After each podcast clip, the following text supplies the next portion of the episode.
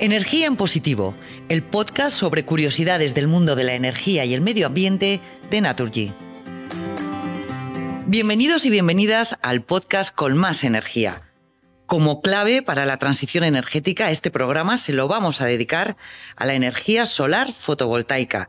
Y lo vamos a hacer de una forma especial. Empezaremos mirando a la historia.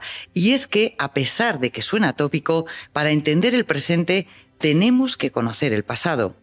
Para ello, no podría estar mejor acompañada, con Pedro Serrano, responsable de desarrollo de Naturgy, y Antonio de Dios, responsable del Centro de Innovación y Desarrollo del Grupo Gran Solar. ¿Qué tal? Gracias a los dos. Gracias a vosotros. Buenas tardes. Buenas tardes. Buenas tardes o buenos días o buenas noches, que estamos en un podcast. Ah, Nos escuchan a la hora que cada uno puede o quiere. Al grano porque no nos va a faltar seguro que, que mucho tiempo. ¿La fotovoltaica es la tecnología renovable más antigua o hay otras que surgieron antes? Pedro, Antonio. Eh, bueno, no, ni mucho menos es la más antigua. De hecho, sus orígenes a nivel de la base científica que tiene provienen del siglo XIX. ¿Vale? ¿Ah, sí? Sí.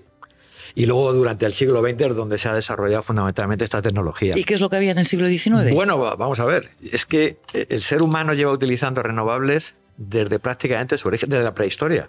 Desde Atapuerca, no me diga más. Hombre, mira, desde el momento en que se consigue mm, conocer el fuego y sobre todo controlarle, el combustible que se ha utilizado es biomasa, madera, hojas secas, etcétera, biomasa.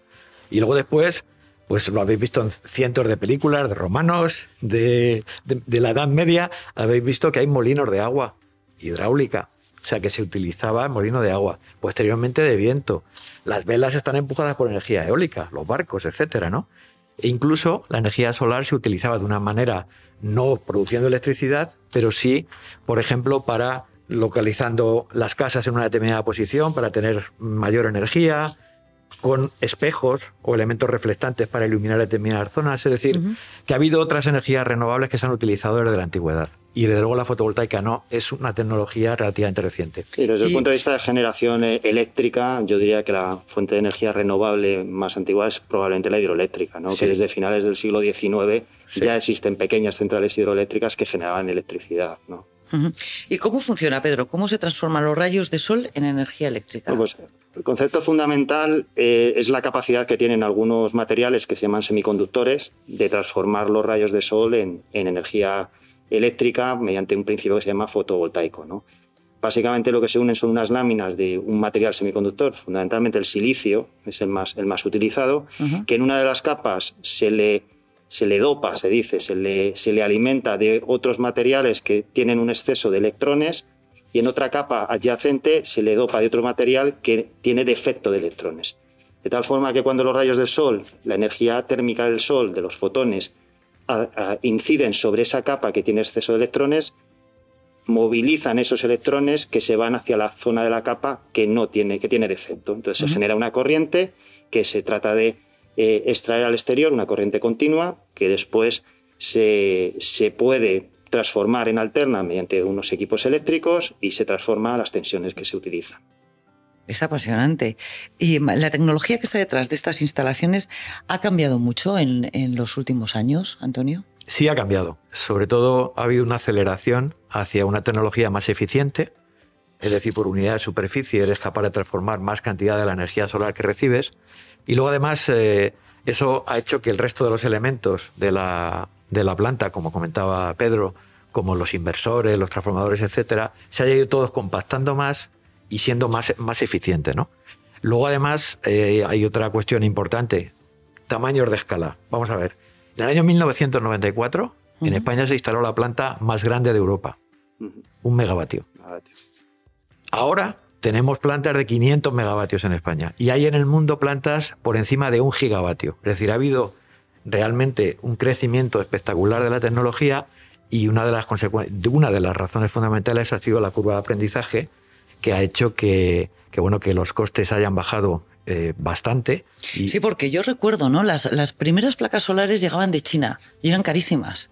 Bueno, siguen llegando de China. Siguen llegando de China. ¿Siguen llegando de China? Mayoritariamente. No sí. las, no las hecho, la- fabricamos de ya hecho, aquí. La, la primera, la primera placa realmente se, se fabricó en Estados Unidos, ¿no? Le Sí. inventó un, un inventor. Bueno, pues eh, luego la debieron copiar muy bien, Y porque- de hecho se utilizaban sobre todo inicialmente en la industria aeroespacial, o sea, en los Sí. primeros satélites que se mandaban al espacio, el Vanguard primero llevaba ya unas células eh, foto, fotovoltaicas que eran capaces de producir una potencia de 50 vatios, ¿no? Y que han durado durante 5 o 6 años. Pero la realidad es que ahora mismo el mercado está eh, copado por fabricantes chinos, asiáticos, chinos y coreanos. Pero mucho más barato que en 1994. Pues, pues- pues mira, por, dar- por daros un dato, en el año 1975 las, los paneles costaban 100 dólares por vatio. En el 1975. En el 2011, 1,25 dólares por vatio. Pero es que ahora estamos ligeramente por encima de 20 céntimos. Entonces realmente ha sido una, una bajada exponencial y realmente ha sido una de las razones de que sea una de las energías más competitivas a día de hoy. En España, que es un país que goza de, de buen clima y de mucho sol, ¿qué papel ha jugado la investigación y el desarrollo de esta energía? Bueno, yo, yo creo que ha sido muy importante. Bueno, que, que haya buen clima y, y- y sol no es garantía de que, de que la energía Bueno, pero es, foto- algo, pero es algo es- mejor. es, importante. es Lo- algo lo, más lo a importante esté es que haya, haya- haya mucha radiación solar, digamos, horizontal. Evidentemente, en España y en la, franja mediterránea goza de buenas radiaciones. Hay otros lugares del mundo como Chile, el norte de Chile, el sur de Perú o la zona de, de- del desierto de Australia, que también hay muy buena radiación. Pero en el caso de España, eh, sí ha ayudado a- al desarrollo de la fotovoltaica. De hecho, como decía antes Carlos, en, en España la primera planta fotovoltaica grande eh, fue la de, la de Toledo PV, que era una, una planta de un megavatio del grupo Naturgy que desarrolló con dos, dos eh, socios europeos, que hoy, hoy en día es la planta más longeva de Europa y ayudó a desarrollar. Hay otro tipo de, de organismos como el CIEMAT o como el Instituto de, la Energía Solar que están ayudando al desarrollo, por ejemplo, de paneles solar bifaciales. Eh, hay en Puerto Llano también un instituto que ayuda a desarrollar sobre todo tecnología de concentración. O sea, en España sí que se ha favorecido el desarrollo muy también muy favorecido por las políticas medioambientales y por las nuevas regulaciones que evidentemente han impulsado el desarrollo de las ¿Y, renovables. y en qué nos ha beneficiado, Antonio, toda esta, todo este apoyo institucional y gubernamental al desarrollo de la energía fotovoltaica? O sea, sabíamos que estamos en Sí. un país que efectivamente, aunque el clima no sea definitorio, eh, tenemos muchas horas de sol y eso nos podía ayudar. Pero, pero a los consumidores, a, a la gente que hace ocho años veía que estas inversiones encarecían mucho el precio de la luz y sin embargo ahora es todo lo contrario. ¿no? ¿En qué nos ha beneficiado? Pues mira, esa es una de las razones fundamentales, ¿no? Eh, fíjate lo que os he comentado antes, ¿no? Eh, realmente el- la bajada de costes ha sido tan espectacular que hoy ya son competitivas las plantas eh, de energías renovables y en particular la fotovoltaica, ¿no? Yo creo que eso ha sido lo más importante. Al final, yo creo que no- nadie tiene duda a día de hoy, o casi nadie, de que hay que ir hacia un mundo sostenible, que tenemos que tener en el mix energético cada vez más renovables y la fotovoltaica es una magnífica opción, desde luego. Yo quería comentando, abundando en lo que decía Pedro, que, que España llegó a generar una industria, un conocimiento en universidades, centros de investigación, etcétera, institutos y empresas bastante alto en, en fotovoltaica. Tuvimos la desgracia que nos vino la gran crisis financiera de 2008 y años adelante y no lo desmantelamos, pero le faltó poco. Yo creo que ahora estamos en una situación favorable. Las- la apuesta por las renovables es, es- es fuerte, la fotovoltaica tiene muchas posibilidades y debemos apro- aprovechar esto. Sé que viene una crisis terrible también, pero debemos esta vez de no cometer los errores que cometimos, creo yo, después de 2008. Pedro, en línea de lo que dice Antonio, ¿qué vamos a ver en el futuro de la energía fotovoltaica en los próximos 10 años? Bueno, yo creo que los principales retos ahora mismo que estamos a día de hoy y luego en el largo plazo, a día de hoy los dos principales retos que estamos tratando de afrontar son primero un reto de precio, o sea, hay una gran competencia. Es verdad que, como decíamos, la demanda es tan alta que los productores a veces no son capaces de atenderla y, digamos, hay tensiones de precio. Eso en el corto plazo puede, puede ser uno de los retos importantes. Otro también muy importante habla de, lo que es la durabilidad o la degradación de, los, de lo que son los propios paneles. Nosotros diseñamos proyectos para 30 años. Sin embargo, los primeros proyectos son- se instalaron en el año 2000. Es decir, no hay suficientes registros para ver si esas garantías que los fabricantes dan realmente, Realmente se cumple. van a cumplir. Entonces, ese es otro de los retos, el poder mantener las eficiencias garantizadas en el tiempo, en, en el tiempo digamos, eh, en el cual se compromete. Luego, evidentemente, hay retos de evolución tecnológica, sobre todo de hibridación con otras tecnologías para hacerlo más sostenible. No hay que olvidar que la energía renovable, al final, la fotovoltaica, funciona cuando hay sol.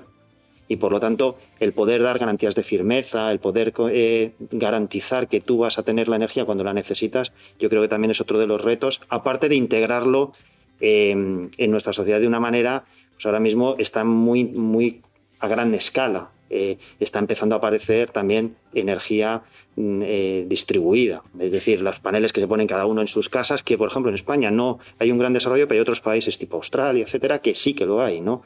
En donde tienen grandes superficies, grande radiación, no necesitan tanto las redes. Yo creo que esos son retos que, vamos a ir afrontando de aquí al futuro. De, eso me gustaría hablar para terminar. Yo tengo en mi casa paneles. en, el tejado de la casa paneles solares. ¿En qué me beneficia, Antonio? Bueno, el primero, eh, es evidente que esa producción energética que tú estás teniendo no está emitiendo ningún tipo de emisión nociva de CO2, etcétera.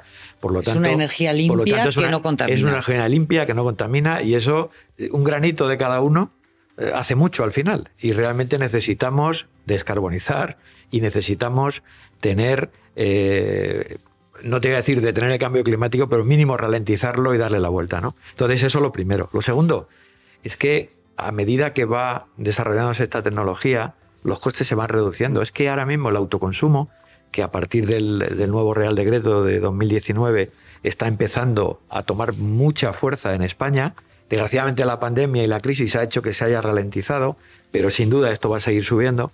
Pues va a hacer, es que hay muchas empresas que se están planteando, oye, voy a poner fotovoltaica porque es que voy a ahorrar la factura de la luz directamente. Yo utilizo lo que consumo, lo que yo produzco, puedo dejar excedente para inyectar en red o no, o puedo almacenar en baterías, pero yo diría que esos dos aspectos, el medioambiental y el de coste también. Pedro, ¿tendremos ventanas que sean placas solares? de hecho, ya, ya hay proyectos de investigación ah, en ese sentido, con placas, vamos a decir, vidrios transparentes fotovoltaicos, que por un lado ¿Y te podrás acercar a la ventana? Te podrás acercar. la, la, idea es mantener la misma, la misma funcionalidad que podría tener una pared o, una ventana de aislamiento, de permitirle el paso de la luz, pero al mismo tiempo permitir la generación eléctrica. Ya hay proyectos de investigación en ese sentido, ¿no? Igual que también los hay eh, hay ciertos proyectos, por ejemplo, de, generación fotovoltaica tipo árbol, ¿no? con estructuras metálicas en forma de, árbol, donde los paneles sean como hojas que también capten los rayos solares, produzcan energía, den también... Como si tuviéramos una escultura. Sí, permitan, permitan una integración estética en el, digamos, Las ciudades inteligentes. En el, entorno, permitan también generar sombra, permitan generar electricidad. Bueno, bueno, qué maravilla. Pedro Antonio, gracias por habernos acompañado y seguiremos hablando de energía solar seguro. Gracias. gracias. Gracias a vosotros. Muchas gracias.